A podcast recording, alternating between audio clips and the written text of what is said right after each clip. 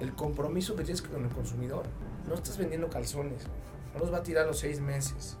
Tienes un compromiso de entregarle un producto a la mejor calidad y al mejor precio tienes que hacer negocio claramente, si no estarías sin chamba. Mi nombre es Andrés Torres y tengo que advertirte algo. Estás a punto de escuchar los casos de éxito de los gigantes de la construcción. Líderes de esta industria que tenemos tres características en común. Número uno, muchísima hambre para acceder a más y a mejores proyectos. Número dos, los gigantes nos juntamos con otros gigantes. Y número tres, una visión de ciudades de primer mundo en América Latina. Así que si no tienes una mentalidad lo suficientemente grande, este no es el canal para ti. Pero si tus sueños no tienen límites, te damos la bienvenida a la comunidad número uno de constructores hispanohablantes, los gigantes de la construcción.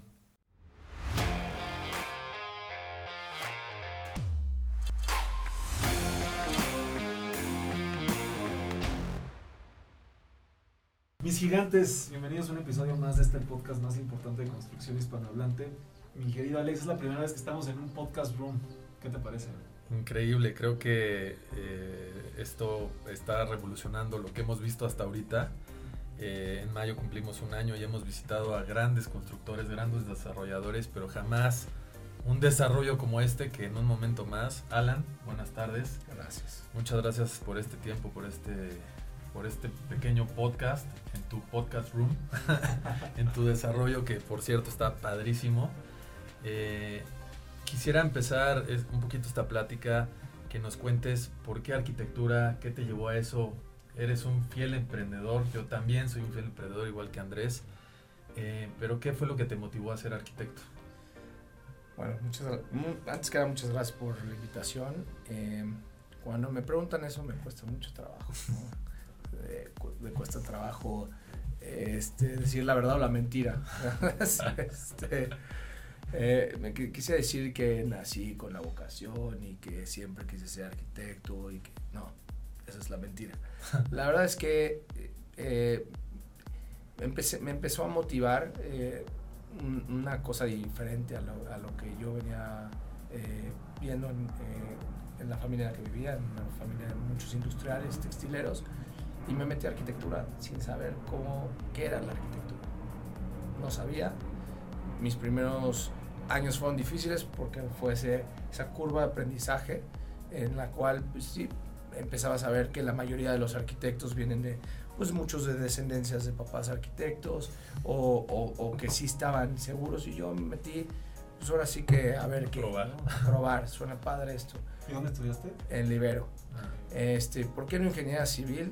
Pues yo creo que sí había una parte artística que me, emocionaba mucho más que la parte eh, como yo veía más cuantitativa, ¿no? me gustó mucho más el tema abstracto y, cómo materializar esas ideas. Entonces a medida de que llevé mi carrera, este, pues yo, mi crecimiento sí fue, decir, exponencial. Al principio no tenía ni idea nada, ¿no? O sea, era como muy frustrante para mí ver que, pues que habían términos muy básicos que no los conocía. ¿Por qué? Pues porque pues, no, nunca los aprendí. Eh, y veía a otros demasiado revolucionados, porque pues que te lleven desde chiquito una obra, que te expliquen, que veas, que veas a tu papá hacerlo, o a tu tío, o lo que sea, te, pues, te da otro mindset. Yo creo que a partir de mediados de la carrera fue cuando ya empecé a, agarrarle mucho el gusto. Eh, me empecé a dar cuenta que sí era algo para mí y, fue que empecé a, empecé a echar para adelante y siempre lo hice con mucha pasión desde el día uno.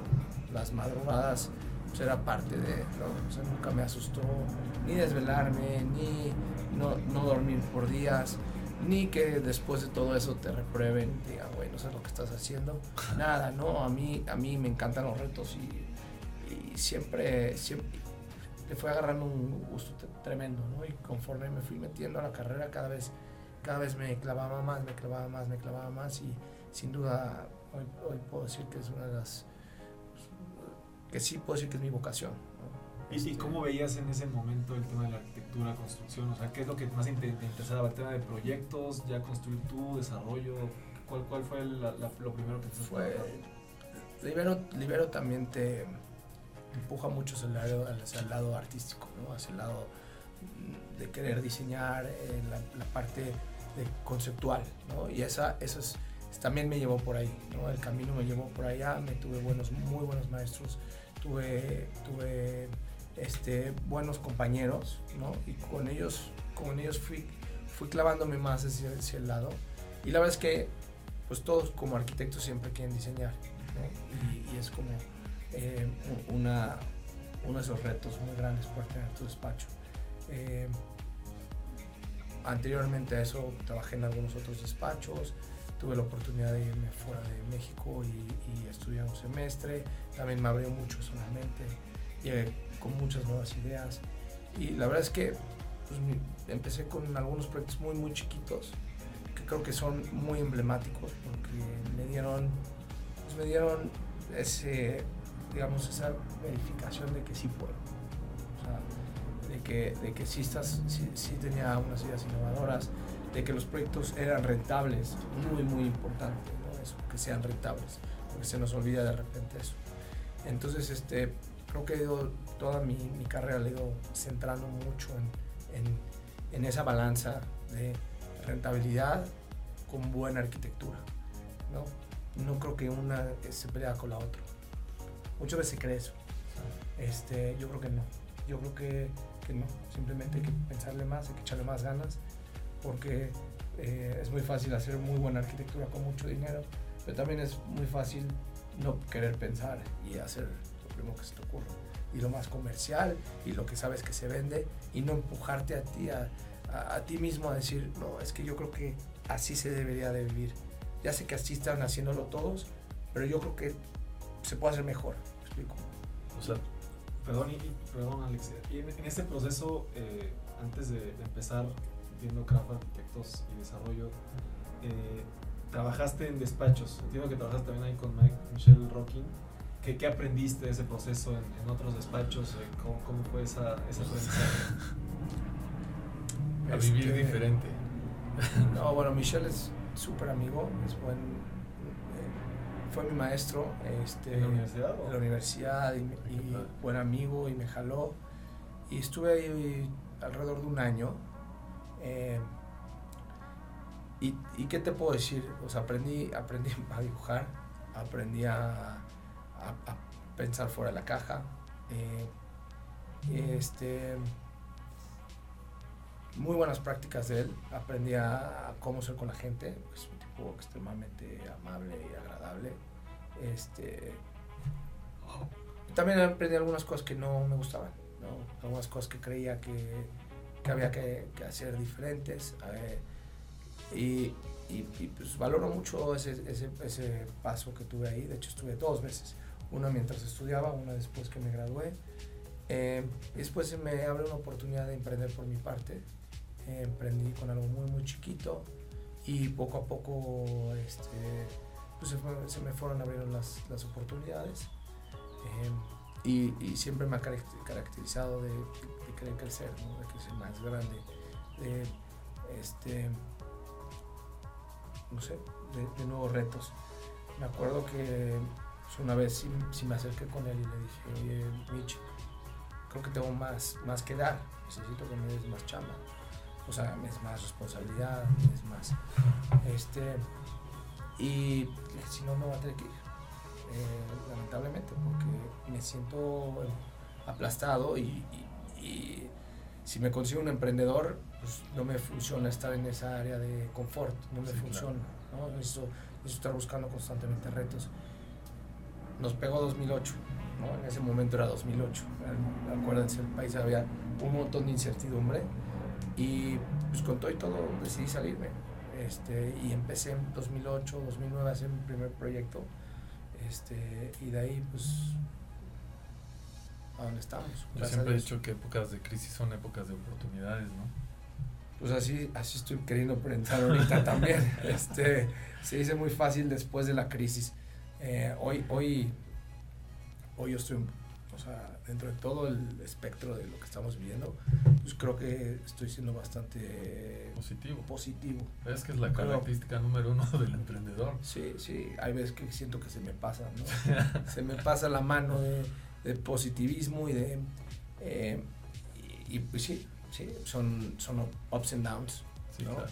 De repente crees que lo tienes, de repente te das cuenta que, eh, que estás mal. Constantemente estoy pidiendo eh, puntos de vista, porque pues hasta de repente te, dices, a ver, ayúdame a, bajar a la tierra, si estoy haciendo una estupidez, si estoy inventándome eh, una ilusión, este, pues dímelo, ¿no? ¿Cómo lo ves tú desde afuera? Porque muchas veces me cuesta trabajo salirme y ver las cosas desde afuera y ser más objetivo. Soy muy apasionado porque peleo lo que quiero hasta el final y entonces pues corro mucho riesgo de que, de que, de que realmente sea lo estoy haciendo más por pasión y no y, por eso me rodeo un equipo que me ayuda mucho a el equipo básico lo que siempre hemos hablado Andrés y yo yo creo que a veces en el tema del emprendimiento yo sí soy fiel emprendedor eh, estamos tan apasionados como bien dices en, en nuestro proyecto que a veces podemos hacer que la empresa vaya más lento por esa pasión que no te sales de ahí.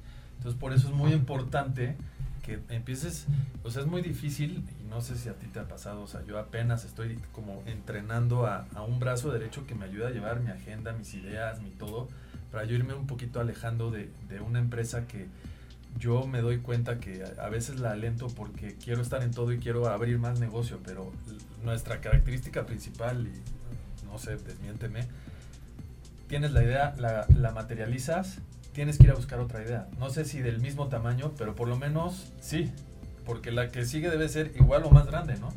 Entonces, es emprender es... Tal cual, tal cual lo dices. Eh, la gente que me conoce sabe que me aburro muy fácil. ¿No? Entonces, este, si no estoy viendo nuevas oportunidades, me mato. Cuando algo ya está caminando, ya no espanto. O sea, eh, estorbo. Sí, claro. Muchas veces estorbo. Eh, casi casi si les pido volver a ver el proyecto me lo enseñan con miedo porque este, va a cambiar todo porque va a cambiar este y no me asusta cambiar aunque pierda dinero siempre mi objetivo es que sea lo mejor posible. O sea imagínate la responsabilidad que tiene un arquitecto de que pues lo que vas a hacer por lo menos 30, 40 o 50 años ahí va a estar. O sea ahí va a estar no la puedes cagar. Y si la puedes hacer mejor, que te retrases seis meses, pues creo que vale la pena. Pero siempre está al lado de los inversionistas, de los clientes que te están correteando, que te están diciendo, que, y que pues probablemente eh, ellos pensarán, ¿por qué no me lo dijiste desde el día uno?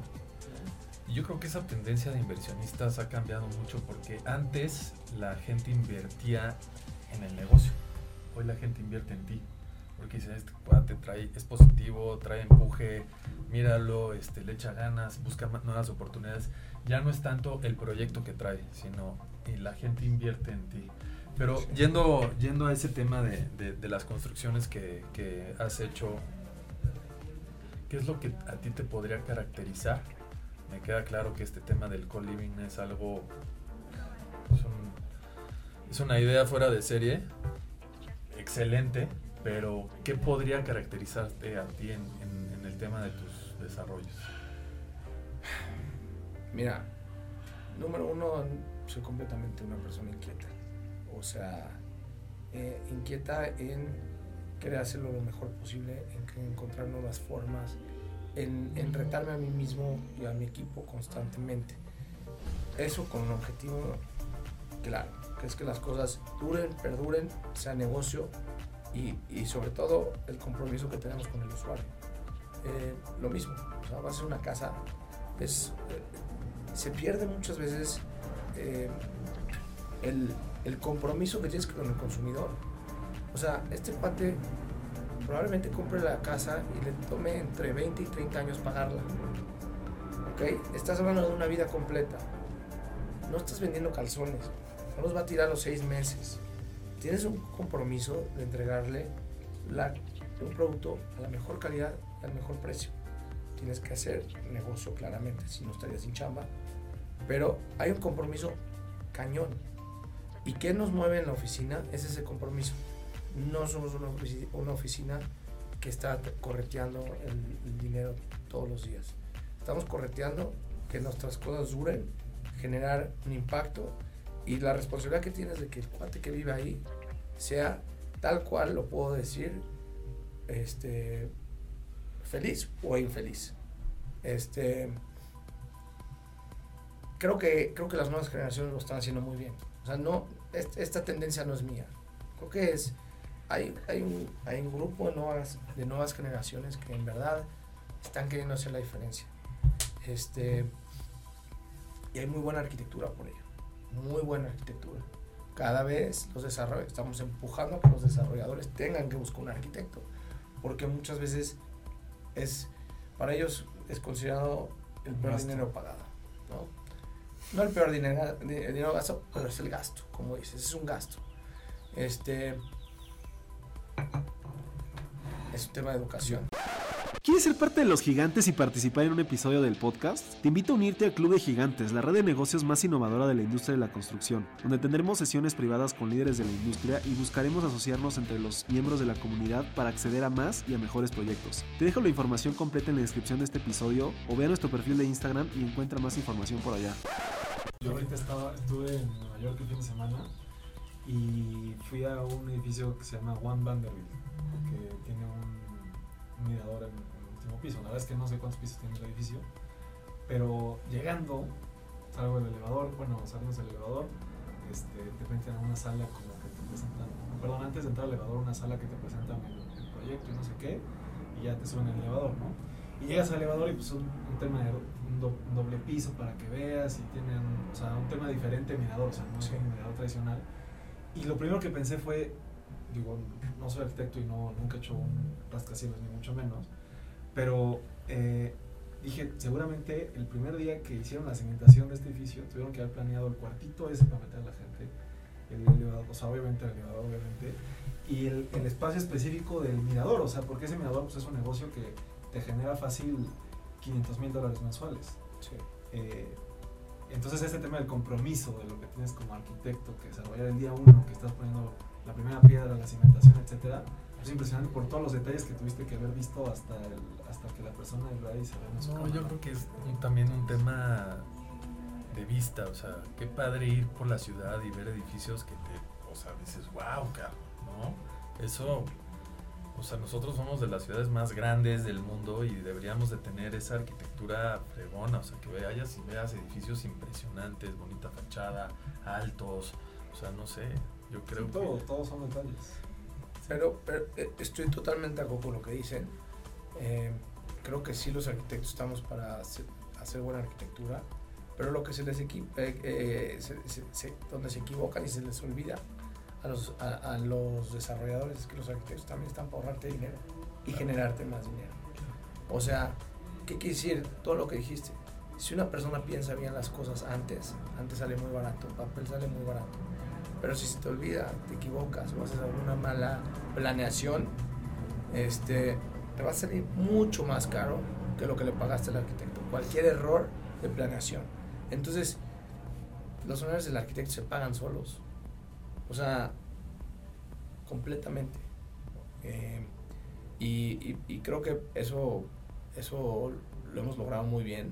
Tenemos muy buenos clientes que, aprecian nuestro, nuestro trabajo, que nos hemos ganado el respeto porque se dan cuenta que somos muy, muy profesionales y nos tomamos muy en serio nuestro trabajo.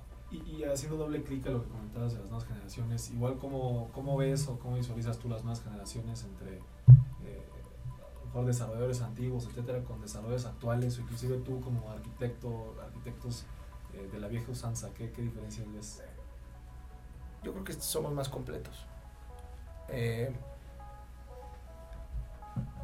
antes, antes eh, yo, yo siento, pienso de repente que hay esa como pelea entre el desarrollador y el arquitecto. ¿no? El desarrollador se cree que nada más quiere ganar dinero y no le importa más. ¿no? Y está dentro del mundo está en un mal lugar. O sea, la gente lo ve como, como ya sabes, como una mala persona. Siempre están... Eh, siempre piensan en, tú sales a la calle y preguntas un desarrollo y dices, sí, no respetan las leyes. Este, tiraron los árboles. Tiraron los árboles. Aquí no hay agua y pusieron un edificio. Sí, sí, Todo eso. Pero si tú le preguntas a un desarrollador por el arquitecto, te va a decir, no, es que si contrato un buen arquitecto, pues va a ser una diva y me va a salir carísimo. Y voy a tener que hacer lo que él quiera. Y luego se va a poner sus moños y a diseñar cosas que nadie ve, solo él. Y entonces no, pues no, no me conviene. ¿Para qué? Si traigo un dibujante y me lo hace, ¿no? Entonces, lo que hemos tratado de hacer nosotros es decir, a ver, o sea, el arquitecto tiene el mismo enfoque que tú tienes. Nada más te va a ayudar a decir cómo hacerlo de la mejor forma posible y que te ahorres dinero. Claro. ¿no? O sea, este, siempre, siempre, siempre pl- plasmamos muchas, mu- diferentes opciones de diseño y tratamos de, de dar explicaciones de por qué conviene por ese camino. Algunos de nuestros proyectos que son muy emblemáticos parecieran eh, que, son, que son proyectos, eh, se puede decir caprichosos si lo ven por fuera. Si yo llegaría y le digo al, al, desarrollador, oye, quiero hacer este, este edificio torcido, porque mi lógica en un principio es porque quiero la mejor orientación, la mejor vista, porque quiero bajar la intensidad solar sobre el edificio y mi objetivo es que sea un edificio sustentable con una certificación. Y todo eso me va a decir, él está muy chingón, pero si me, sale más caro, no lo hago. ¿No? ¿Ok? Y entonces pareciera que mi proyecto, yo tuve un, un cliente que dijo, va, yo sí tengo un chingo de lana, vamos a, vamos a hacerlo así. Lo que nadie sabe es que encontramos la forma para que torcido salga más barato. Y eso nunca nadie me lo cree. Pero esa es la realidad, esa es la, cómo operamos. O sea, eh, llevamos dos diseños paralelos, el derecho y el torcido. Ahora, y podemos hablar dos horas de ese proyecto. ¿Por qué torcido salió más barato? No me digas, entonces todos los edificios serían torcidos. No, tiene que ver por muchas cosas. Tiene que ver por cómo se puso el núcleo, por qué tipo de zona sísmica es allá. Eh, ¿Qué proyecto es, perdón? Torrelix en Guadalajara. Es un Torrelix. edificio corporativo que acabamos de inaugurar en febrero de este año y que justamente es muy emblemático porque tiene una torsión. Eh, Realmente demostramos que te damos un ahorro eh, en acero un poco abajo del 10%. En toneladas de acero es un chingo de dinero. Sí, claro. Entonces, para poner en, en- en términos simples, cualquier persona lo hubiera hecho derecho. Entonces, si yo conseguí que salga más barato, torcido, me pagué, ¿se pagaban mis honorarios o no se pagaron? O sea, porque lo convencional era que sea derecho. ¿No? Entonces, a final de cuentas, si se ahorró 10 millones de pesos, pues, para lo que me pagaron, salió ganón. O sea, me explico. Y, y es porque pensamos afuera de la caja. Claro. Te mentiría que te diga, no, es que yo estaba seguro que iba a salir más barato. No, ni yo ni el ingeniero sabían que iba a pasar eso. Pero sin embargo, es esa inquietud de decirle, quiero así, así lo, quiero que lo revises así. Quiero algo diferente, quiero algo marcado. Porque, porque para mí es bien importante la intensidad solar en una ciudad como Guadalajara. Y tengo ciertos parámetros que tengo que cumplir por un edificio LEED. Entonces yo pues, me hago estas ideas en mi cabeza y, y que sí, ¿no? ¿no? No estoy buscando el que no es. Y el que sí. Y no se me va a olvidar nunca cuando me habló el ingeniero y me dice, no sé qué pasó, pero créemelo que está el acero por debajo. Y te vas a ahorrar una lana. Este, y pues obviamente después dije, ah, pues tienes que venir conmigo a la junta, porque pues que yo diga eso no me lo van a creer, ¿no? Este, y entonces es, es ese tipo de proyectos que no te los tiran con nada. No te los tiran con nada. Y entonces ahí es donde tú traes el valor agregado a la mesa. Y lo entienden porque traes el valor agregado. Entonces, no fue por el diseño, como dice, empezamos diciendo, fue por el ahorro de dinero. Para ellos es el valor. El diseño, la gran arquitectura, es un plus. Claro. Estamos en la transición en la cual empieza a valer, ¿no? Y que eso también sea. Pero tenemos que quitar esa idea de que el arquitecto cuesta caro. El arquitecto es una diva. El arquitecto no. No, El arquitecto es el más comprometido con el usuario y con la ciudad. De todos. Y, y actualmente sigues manejando, eh, o sea, entiendo que Craft Arquitectos empezaste como un estudio de arquitectura y ahora también tienes tus desarrollos como este en el que estamos, ¿no? New Sí. Co-Living.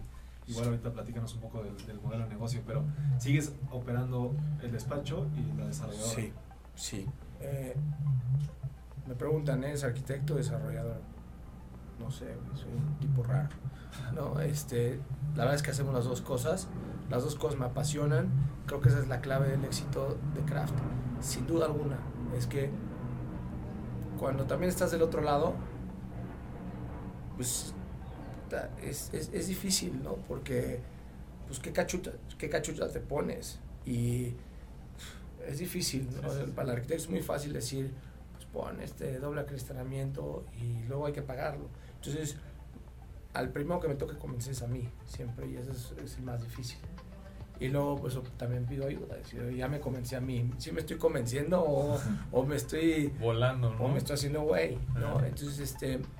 Pero creo que ese es el éxito completamente. Es que somos una desarrolladora joven, que tenemos la misma filosofía de un estudio de arquitectura. Compromiso con nuestro usuario y con la ciudad. Este, eso, es, eso es importantísimo. Sí, claro, que, que también ves la, la, parte práctica de la arquitectura, no solamente la parte de, de, de, dibujo. La arquitectura no tiene que ser cara. O sea, es que una buena arquitectura en ningún lugar dice que tiene que ser cara. Oye, ahorita que, que estoy, en el, estoy muy preso con el tema de Nueva York, estaba ahí con una amiga que, bueno, visité una amiga que está viendo allá con, con, su, con su novio y, y, bueno, obviamente rentan un departamento, ¿no? Un, un huevito que o sea, son muy chiquitos y entiendo que en general en Estados Unidos pues mucha de la oferta y más en Manhattan eh, pues es eh, departamentos rentados, ¿no? que más bien eran multifamilies allá en Estados sí. Unidos por lo que entiendo. Acá este concepto que tú tienes aquí en New con el co-living, ¿cómo, ¿cómo, fue, ¿cómo fue que empezaste? Creo que no, no sé si hay mucho en, en, en México todavía. No, somos muy pocos, multifamily ya empieza a ver. Eh, claramente, ¿qué diferencias podríamos hablar entre nosotros y un multifamily? Claramente es, el, es, la comunidad. Allá, y más en Nueva York, no existe la comunidad. La gente va a trabajar, es muy poco amigable y, y, y yo creo que les hace falta conectividad, conexión. ¿Me explico? Mucho más conexión. Y aquí, nuestro, esto es más allá de un trabajo, siempre lo he dicho, más allá de un proyecto un desarrollo más allá de la arquitectura, es un proyecto social. O sea, eh, realmente hacer que la gente conecte es muy difícil. Y créeme lo que nos ha costado en dos años estar aquí, muy difícil. Les pones, les, les pones las cosas gratis e inclusive no las usan. Este, entonces, pues sí, constantemente estamos haciendo eventos.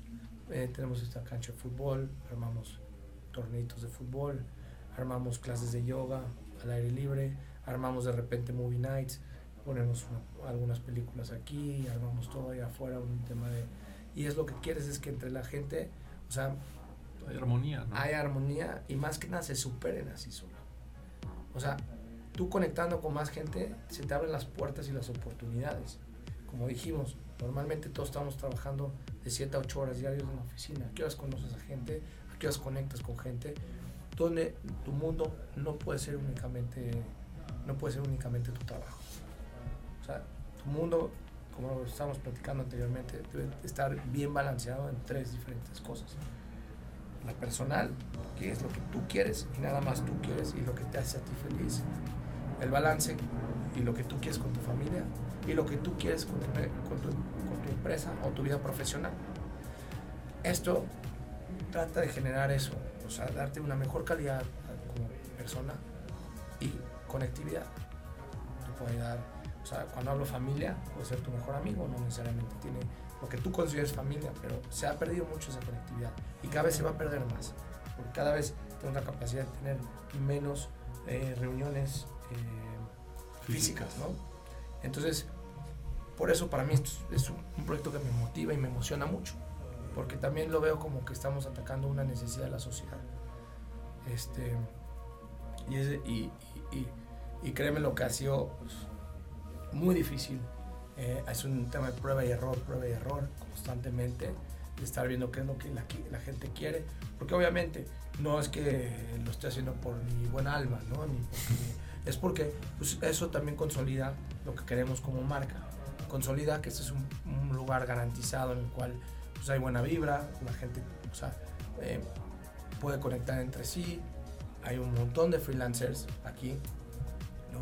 Entonces, pues esos cuates que necesitan clientes, ¿no? ¿Y qué necesita un emprendedor? El emprendedor muchas veces no sabe ni por dónde. No, ¿no? comunidad. O sea, comunidad. Y, y, necesito, oye, soy emprendedor, necesito de un abogado, ¿a quién le hablo? No, pues fíjate que hay un, aquí hay un güey que no, no tiene su despacho de abogados, pero es abogado te puedes sacar echar la mano. Claro. Entonces, oye, pero no sé de nadie madres de marketing. Quiero empezar a empezar a ver este tema de, de, de marketing. Pues está este cuate. es, es ese tipo de, de, de información que es muy valiosa, porque al final de cuentas en la vida, quien más prevalece es quien, quien hace más conexión, yo creo. Entonces, eh, es, es bien importante es- eso. Y esto, este proyecto a mí me motiva muchísimo porque pues poderlo multiplicar va más allá de hacer un proyecto bonito. Me apasiona mucho más esto, crear, saber que estoy creando una red, una, comunica- una comunidad, estoy pudiendo tocar a más gente, más allá de ser un edificio corporativo bonito. ¿no? Que obviamente tiene sus, sus ventajas, ¿no? Tienes, es un edificio pues, que, que, que está cambiando pues, la tira urbana de la ciudad. Probablemente este, este proyecto pues, haga que vengan más proyectos y por lo tanto la consecuencia sea que se, se, se reactive la, economía, se reactive la zona, sean espacios obviamente mucho más habitables. Obviamente dentro de este proyecto eh, que, les platicaba de Guadalajara, pues no- nos interesa mucho el espacio público. Entonces trae un, espacio público importante, es muy amigable para el peatón, invita a que entres y a que camines. Nos olvidamos de todo el tema de bardas y esos confinamientos de predios, justamente porque eso es lo que yo creo que hace ciudad. Eh, es- entonces, pues son, somos muy en, en- en ese sentido, me, me dicen siempre que digo, soy arquitecto, ¿y qué haces? ¿A qué te especializas? Pues no sé si eso ha sido, para mucha gente podrá decir, no, pues es que ese es el problema de estos cuates que, que pues, no pueden, no hemos podido crecer como hemos querido porque no estamos constantemente haciendo esto, sino que todo el tiempo estamos metiéndonos a puras cosas que no conocemos, ¿no? Por, por lo mismo que, que somos inquietos. Hemos hecho proyectos de, de turismo médico. ¿Crees que yo sabía algo de turismo médico? No tenía la mínima idea. Bueno, pues turismo médico en, en la ciudad de Tijuana es, pues Tijuana tiene un, de- un derrame cañón este, económico de toda la gente que se cruza por un servicio médico. Te va a salir una tercera, cuarta o hasta quinta vez más barato. Y entonces, pues obviamente los desarrolladores de allá se dieron cuenta y dijeron, oye, lo que necesitamos es cambiar la imagen de, al californiano de que vamos a cruzar la frontera y nos van a quitar un riñón, ¿no? Vamos a darles un, proyecto que se sienta una extensión de, San Diego y que no nada más llegues a, con un buen doctor a un buen hospital, sino que también llegues a un buen hotel, que llegues a un, un- que podamos mostrar nuestra variedad gastronómica, obviamente todo, todo el tema de- de- de la baja es altísimo, este y entonces pues, en ese, proyecto ganamos en 2018 como mejor proyecto de turismo médico a nivel mundial sin yo saber nada de turismo médico. Y, y yo digo que esa es una de nuestras fortalezas. No, No tenemos ningún este, paradigma. ¿Me explico? O sea, no de cliente no tenía un cuate que sabía de hospitales. Probablemente si hubiera sabido de hospitales me hubiera ido encaja, encajonando, encajonando y me hubiera dicho, es que es esto lo que tienes que hacer. ¿No? Tengo un cuate que, que es igual de emprendedor que yo eh, de cliente y que confió en nosotros y que confió en y, y que quiso hacer las cosas diferentes. Y el resultado siempre es muy positivo. Claro. ¿Y cuál sería como los próximos pasos de, de, de tu desarrolladora, de tu despacho? ¿Cómo Eh, se ven a futuro? Pues mira, eh, estamos ahorita pasando por un proceso, eh, obviamente han sido años difíciles, digo que no. Eh, gracias a Dios los hemos navegado bien. Es un año, es un año de consolidación. tuvimos, tuvimos, digamos, siete años en dos proyectos, o en tres proyectos muy emblemáticos, que apenas estamos terminando, que creo que es justamente por eso lo considero consolidación, porque pues sí, toman siete años, o sea, es, es, un tiempo, es un tiempo serio, desde la planeación hasta la terminación, y entonces esos son proyectos que creo que nos van a posicionar bien como, como arquitectos y como desarrolladores.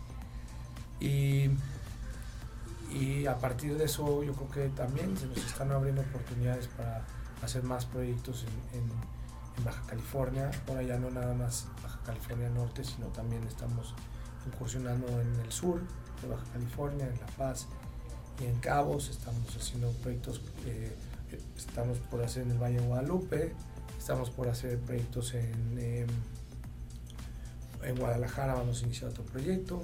em, y, pues eso, o sea, creo que, creo que se vienen buenos momentos. Estamos en un, estamos un momento también de reestructuración de la oficina en la, en la cual tenemos que pensar en más en grande, más hacia, más hacia futuro, más en, cómo le queremos dar mucho más estructura y, y pasar de ser una, una empresa em, emprendedora a algo un poquito más institucional. Eh, y, y para eso me toque educar yo más que nadie, porque eso es lo que me costó trabajo yo. eh, un poquito ser más, eh, pues ahora sí como, como decimos, ¿no? brincar menos de lado a lado y tratar de enfocarme más en los objetivos. No sé si lo voy a poder hacer nunca porque soy como soy y me encanta, me encanta ser así inquieto. Entonces eh, siempre estoy abierto a cualquier posibilidad y a ningún proyecto nunca le hemos dicho que no. O sea, este, nada, o sea, es siempre, siempre lo hemos dicho en la oficina y la, y, y- y la mayor emoción de la oficina no es muchas veces cuánto dinero Se gana. ga- se gana. Se- nos- cuando más nos emocionamos es, son en dos momentos. Uno es cuando terminas el proyecto, ¿no? que es un momento muy emotivo y mu- muchas veces hasta nostálgico, porque tú tienes ocho años, siete años pensando, sufriendo, pasando por un montón de trabas en el camino y cuando se logra dices, wow, ¿no? O sea, Soy chingón. quedó chingón. Pero más cabrón, y se siente más chingón todavía aún que cuando lo terminas, cuando lo empiezas. Esa adrenalina de ese nuevo proyecto a mí me emociona muchísimo. Porque es, a ver qué chingado sale de aquí, ¿no? O sea, es, no sé ni por dónde, tengo un millón de ideas volando por mi cabeza, el 99% son estupideces, cómo traigo ese 1%, ¿no? ¿Cómo, cómo? Entonces, es, a mí es, es increíble. Y creo que a muchos en la oficina es el mejor momento cuando, oigan, ¿qué creen? Traemos este nuevo, este nuevo problema, ¿no? O sea, este nuevo problema es como, este, es, es increíble.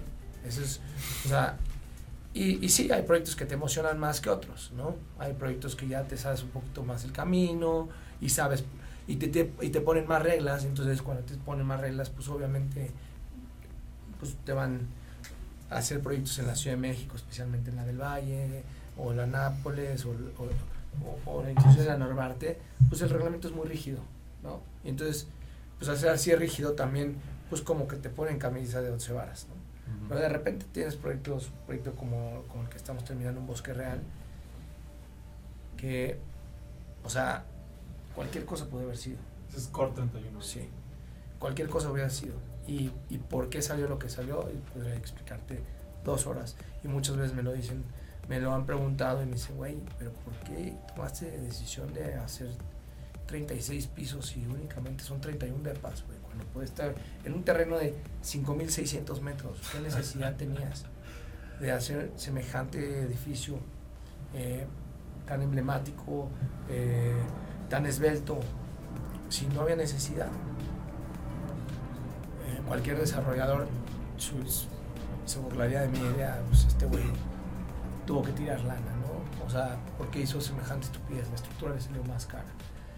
Entonces ahí es cuando empiezo con mi choro mareador y si les digo, y si le digo, y si, y si te digo que saqué 0 metros cúbicos de tierra, eh, normalmente el 100% de la inversión se va en el estacionamiento y todavía ni han visto la torre, ¿no? Normalmente excavan, contienen, hacen el estacionamiento y ya el desarrollador ya está con el agua hasta el cuello y dices, oye, no hay ventas, ¿no? Y te dicen los de ventas, no, necesito un depa muestra o necesito que la torre se vea, que van a ver un hoyo, Sí. te dicen, oye, cabrón, pero pues, ya me metí aquí 20 millones de pesos, güey". Fácil, sí. ¿no? O sea, y te contestan así, tú los quieres matar. ¿no? Si te digo que todo ese dinero se fue justamente para lo que importa, que es levantar la torre, tener el departamento muestra, y después con el dinero de las ventas ejecuta el estacionamiento, eso es lo que tendría que hacer la lógica. Todo lo que no ven, mi dinero lo hago que valga por el doble. Y todo lo que, pues a nadie le importa el estacionamiento, pues es un estacionamiento obviamente muy funcional, ¿no? pues eso, y llegaban a ver el edificio, ¿y dónde va a ser la estación? No, aquí al lado, simplemente como es tan esbelto el, edificio, tiene un montón de, de tierra, obviamente eh, pues en el Estado de México no te limitaban la altura, se medía de sti- distinta forma, el CUS y el COS, eh, obviamente en términos de conjunto urbano, en vez, en vez de romperle la madre al edificio de atrás y generarle la sombra completa, porque pues, mi orientación era sur, pues ahora ya no generó nada de sombra, este, el que, el que se va a vivir a Bosque Real, pues está viviéndose muy afuera de la ciudad, por lo tanto, pues está buscando otra cosa, está buscando más, más amplitud, no tener roces con los, con los vecinos, más privacidad en todos los sentidos. Si te digo, inclusive que la estructura salió mucho más eficiente, ¿por qué? Porque muchas veces cuando tú tienes un edificio, que es en, en donde vivimos, en, en el centro de la ciudad, así es, tú tienes que hacer un, un- un edificio en el cual, en el terreno tienes que hacer estacionamiento y arriba los departamentos. ¿no?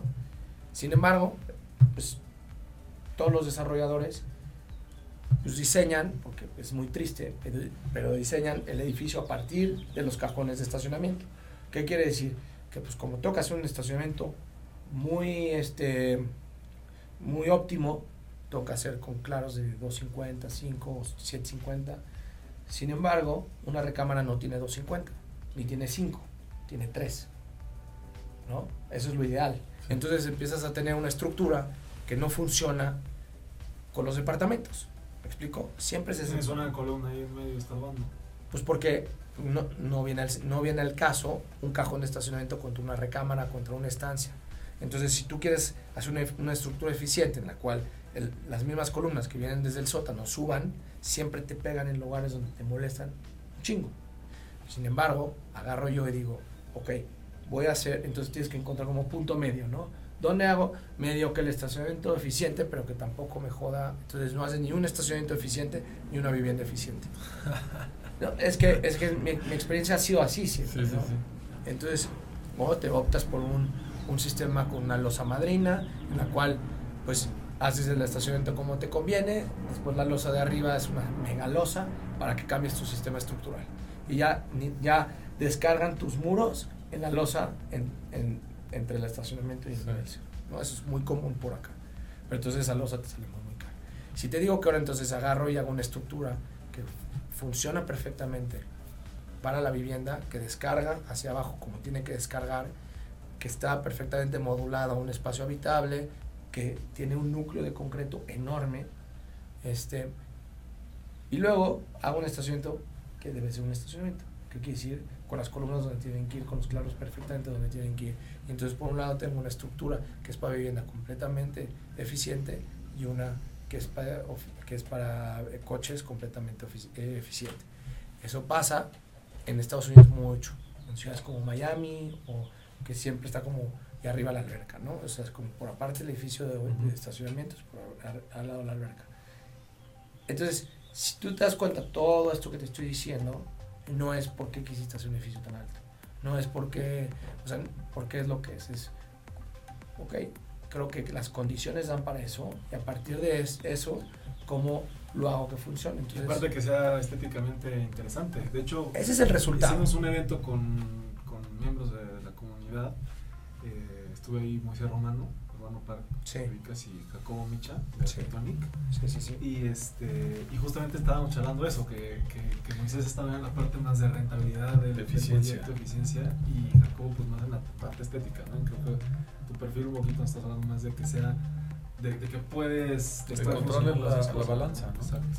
Justo, justo ese es el, el valor agregado de Craft, sin duda alguna es ese. Estamos en la balanza, estamos, somos el abogado del diablo en todos los casos. Este, y, y es eso, ¿no? Y eso lo aprendí a cómo hacer proyectos que se construyan, es uno de los retos. Que se queden en papel es una lástima.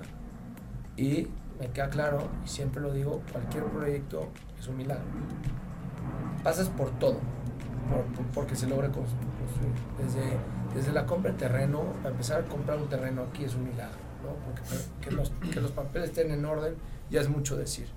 Y después pasas por todos los otros procedimientos, ¿no? Y luego te pega una crisis como esta, y entonces vas saliendo, primero te pega el gobierno, luego te pega eh, el COVID, y ahorita pues, nos está pegando la guerra, ¿no? Y si nos está pegando, no como dice el peje, ¿no? Dijo que por eso está subiendo el- la gasolina. Pero este eh, sim- simplemente es, aparte, siempre el, el desarrollo inmobiliario es el más afectado, o sea, es el primero en afectarse. Y también muchas veces se recupera, pero, pero sí, o sea, es- está tendido, tendido de un hilo, ¿me explicó? Entonces es, y, y es eso, es mucha adrenalina, es muy padre por eso, y, y por eso lo disfrutamos. De lujo, me encanta, me encanta, mi querido Alan. Pues ahora sí que agradecerte mucho. No sé si alguien que le haya interesado todo este tema de la parte de arquitectura, tus desarrollos, el tema de co-living, ¿dónde puede buscar a Craft Arquitectos? eh, En las- en las redes es-? Estamos como, como Craft Arc en Instagram y en Facebook. Y en info arroba craftarquitectos.com, ahí lo que necesiten. Eh, estamos a lo que gusten, cuando Muchas quieran. gracias. Y nos encanta participar en este tipo de eventos, inclusive participar en eventos con escuelas, con universidades.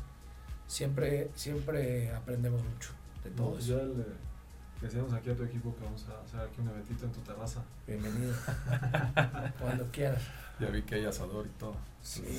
Oye, una pregunta bonus con la que tenemos todos los episodios. Aquí en Gigantes también caemos mucho en el tema de comunidades. Tenemos una red de negocios enfocada en la industria de la construcción. Nos tenemos el objetivo de construir una ciudad 100% inteligente y 100% sustentable en América Latina. Desde toda tu experiencia profesional en el tema de arquitectura, desarrollo inmobiliario, co-living, etcétera, pero aparte desde una opinión personal, ¿cuáles serían para ti las características que tendría que tener una ciudad para que la consideres como una ciudad perfecta? Voy a algo eh, que necesitas antes, para, para llegar a una ciudad perfecta necesitas antes algo. Y es que el consumidor sea más exigente. ¿Me explico lo que digo? Sí. No vamos a ir a ningún lugar si el consumidor no exige. Nosotros lo que estamos haciendo es abrir los ojos de que las cosas se pueden hacer mejor y que entiendan las diferencias. Porque, pues sí, lamentablemente, pues no es que no exija, es que muchas veces no lo pueden pagar. ¿Por qué? Porque los sueldos son bajos y la tierra sigue subiendo y la- el costo de la construcción va a seguir subiendo. Y entonces cada vez la gente pues, se va a conformar con menos y ni modo. El problema es, a medida de que el consumidor exija más, decir, y, y para exigir más se tiene que educar. Entonces tiene que ver cuáles son los beneficios de que sea sustentable. Pero no nada más es beneficios hacia él. Creo que las nuevas generaciones ya están pensando más allá de solamente mi propio beneficio. Ya están siendo conscientes de lo que le estamos haciendo al, al planeta. Entonces, pero estar dispuestos a, pues sí, los paneles solares todavía cuestan un poco más. eh, tener, eh, Acá tienes paneles, ¿no? sí, tener, tener eh, Plantas de agua. plantas de agua tratamiento cuesta más, tener eh, accesorios de baño ahorradores cuesta más. Por ejemplo, nosotros en New no, cre- no creemos en el coche. Es más, si todo, todos nuestros proyectos del estacionamiento lo convertimos en área de, de esparcimiento. Es insólito creer que le voy a dar mm, espacio a una caja que, para guardar una caja que me ayude a transportarme con tantos medios de transporte que cada vez hay más, en vez de hacer un espacio en el cual pueda convivir. Entonces, en planta baja, en vez de tener un gimnasio, un coworking, un restaurante, ¿no? Tener cajones de estacionamiento no hace sentido. Entonces, eliminamos de, de nuestra marca y fue, créanme, que un reto. Es decir, aquí no se ponen coches. Yo voy a generar espacio en donde vienen esos coches, espacios para, para... Y eso sí, tenemos ciclopuestos, ciclopuertos muy buenos. Estamos en el centro, dijimos que lo que queremos es que te transportes menos. Entiende que el auto es un costo, no un, no un este, Y no es amigable con el medio ambiente. y no es amigable con el medio ambiente. Entonces, a medida de que, de que estos, este es un cambio de switch, son un, un, un acúmulo de mil cosas, ¿no? Este tipo de plataformas como Uber, como, como Cabify, como Lyft, pues nos vinieron a hacer la vida más fácil. Entonces, es simplemente la gente empieza y, y tratamos de concientizar a toda la gente que es que vienen aquí y dicen, oye, pero es que como la renta está, está más, eh, eh, eh, la renta es más cara y, o, o vale lo mismo que el de allá que no tiene, que no, no tienes cajón de estacionamiento. Está bien. Sin embargo, te estoy dando otras cosas que para mí son más valiosas. El de al lado tiene amenidades, no. El de al lado tiene un podcast que puedas, no. O sea, y luego, eh, lo que quiero que también entiendan es, el coche no es gratis. O sea, tienes que pagar una pensión, aunque venga integrada en tu renta, pues el mercado automáticamente te hubiera bajado esos mil pesos de renta si, si, si, te- si le hubieras dicho no quiero cajón de estacionamiento. Entonces, Claro. constantemente estamos, está muy cañón, ¿no? Y la primera pregunta que me dicen a mí es, ¿y tú no tienes coche? No, yo sí tengo coche. O sea, no, yo no estoy, yo, yo entiendo, entiendo dónde estoy y, no, y, y porque yo vivo en una zona completamente fuera. Sí, es una zona afueras. muy céntrica. que- Y no es para mí. Si yo voy a vivir acá, no, no tendría coche. Por lo que también es una tendencia, ¿no? Y es una tendencia. Entonces, usa ese dinero que te estás. O sea, es, es medio ridículo, ¿no? O sea, son, son muchísimos paradigmas que ya tenemos en la cabeza. No, pero me encantó eso de, de que no solamente el consumidor, ¿no? En sí el ciudadano tiene que ser más exigente. O sea, Todos. tenemos una gran ciudad que, que el medio de transporte debería ser mucho mejor. Tú vas a, a mí, de mis ciudades favoritas, y sabe aquí Andrés, París y Nueva York, cosas que me, que me encantan es que sales, está el, el autobús, te metes al metro, o sea, te lleva a donde sea y puedes recorrer la ciudad entera con eso. Y si ya te quieres ir un poco más afuera de la, de, por ejemplo, París, agarras un tren y te vas. Un tren, no necesitas un coche Sí. con todo un, un- un sistema de, de transporte público puedes hacer tu vida. Y creo que eso es algo muy importante que en México en especial no somos exigentes en eso. Y hay mucha clase trabajadora que efectivamente hace horas en un metro que es triste entrar ahí. O sea. Y no se están dando cuenta la cantidad de dinero que están tirando en transporte, porque Claro. creen que les sale más barato. claro. Y, y entonces, si tú empiezas a decir, oye, a ver, aquí ya te incluimos luz, agua, internet, este, mantenimiento. Esto es lo que vas a pagar, ¿ok? Y no te tienes que transportar. Ahora, sí pagas más barato afuera, pero hay que transportarse. Transportarse, bueno, si pagas el, el- si pagas el, el- el transporte, ok, por lo menos lo puedes medir, ¿no? Me gasto 20 pesos al día. Pero si tienes un coche, hay muchísimas cosas que no valoras, como este, pues hay que pagar la gasolina, hay que pagar la pensión, hay que pagar el seguro, hay que pagar el servicio, hay que pagar cualquier eh, daño que se, todo eso La ¿no? tenencia. tenencia, bla, bla, bla, bla, bla. Eso, o sea, no me vengas a decir que, que es porque no te alcanza. No, sí te alcanza, nada más, nada más, obviamente estás tú valorando más hacer un pago inicial, pero no te estás dando cuenta de lo que vale tu tiempo. O sea, ¿qué harías? Tú le preguntas a la gente, ¿qué harías con dos horas de tu vida? Más. O sea, o sea, si de repente le dices a un cuate que, que, que hace dos horas, para, hora, una hora, barata, una hora es para cualquiera. O sea, una hora es como, es, es como de cajón, ¿no? Es el cover. Una hora, si tú, yo te doy dos horas para ti, ¿qué haces? Más entrevistas, ¿no? No, eso sería chamba. Pero, ¿qué haces? Lees un libro, vas al gimnasio, Diplomado, sí, como lo que sea, sea. ahí, lo que tú quieras. Entonces, creo que hasta el ocio es importante. Este, llega hasta de comer, bla, bla, bla, ¿no? Pues, ¿Con qué ganas? Pareja. ¿Con qué, con qué ganas, no? Entonces, este, esto, esto busca eso, buscamos eso y eso es lo que me motiva, pero sí es un, es un cambio que se, que se da, tiene que hacer poco a poco, poco a poco, poco a poco. Eh, y lo que sí te puedo decir es que la gente que vive acá es feliz. O sea, eh, tenemos una ocupación altísima y la gente nos ha dado muy buenos, muy buenos este, feedbacks. Eh, y No, eso, de, de lujo, quiero la verdad es que el proyecto está muy interesante. En general, lo que hemos visto de Core y lo que haces en, ahí en Guadalajara se ven proyectos eh, pues, emblemáticos, como, como bien decías. Y pues agradecerte muchísimo por tu tiempo, por recibirnos Gracias. acá en, en New y pues decirte que ya lo eras, pero aquí te queremos nombrar un gigante de la construcción. Muchas Gracias. gracias por todo. Gracias, gracias, bienvenidos, es un placer y cuando gusten y lo que gusten estamos para servir. Muchas gracias. Alan, tu, digo, Alex, tus redes, todo, todo. Este, Instagram Alex Iris, las dos con Y, ya lo saben, y Alzam Acabados, este, ahí en Instagram también. Bueno, a mí me pueden encontrar en todas las redes como ing.andrés Torres y nos vemos muy pronto con el episodio. nuevo.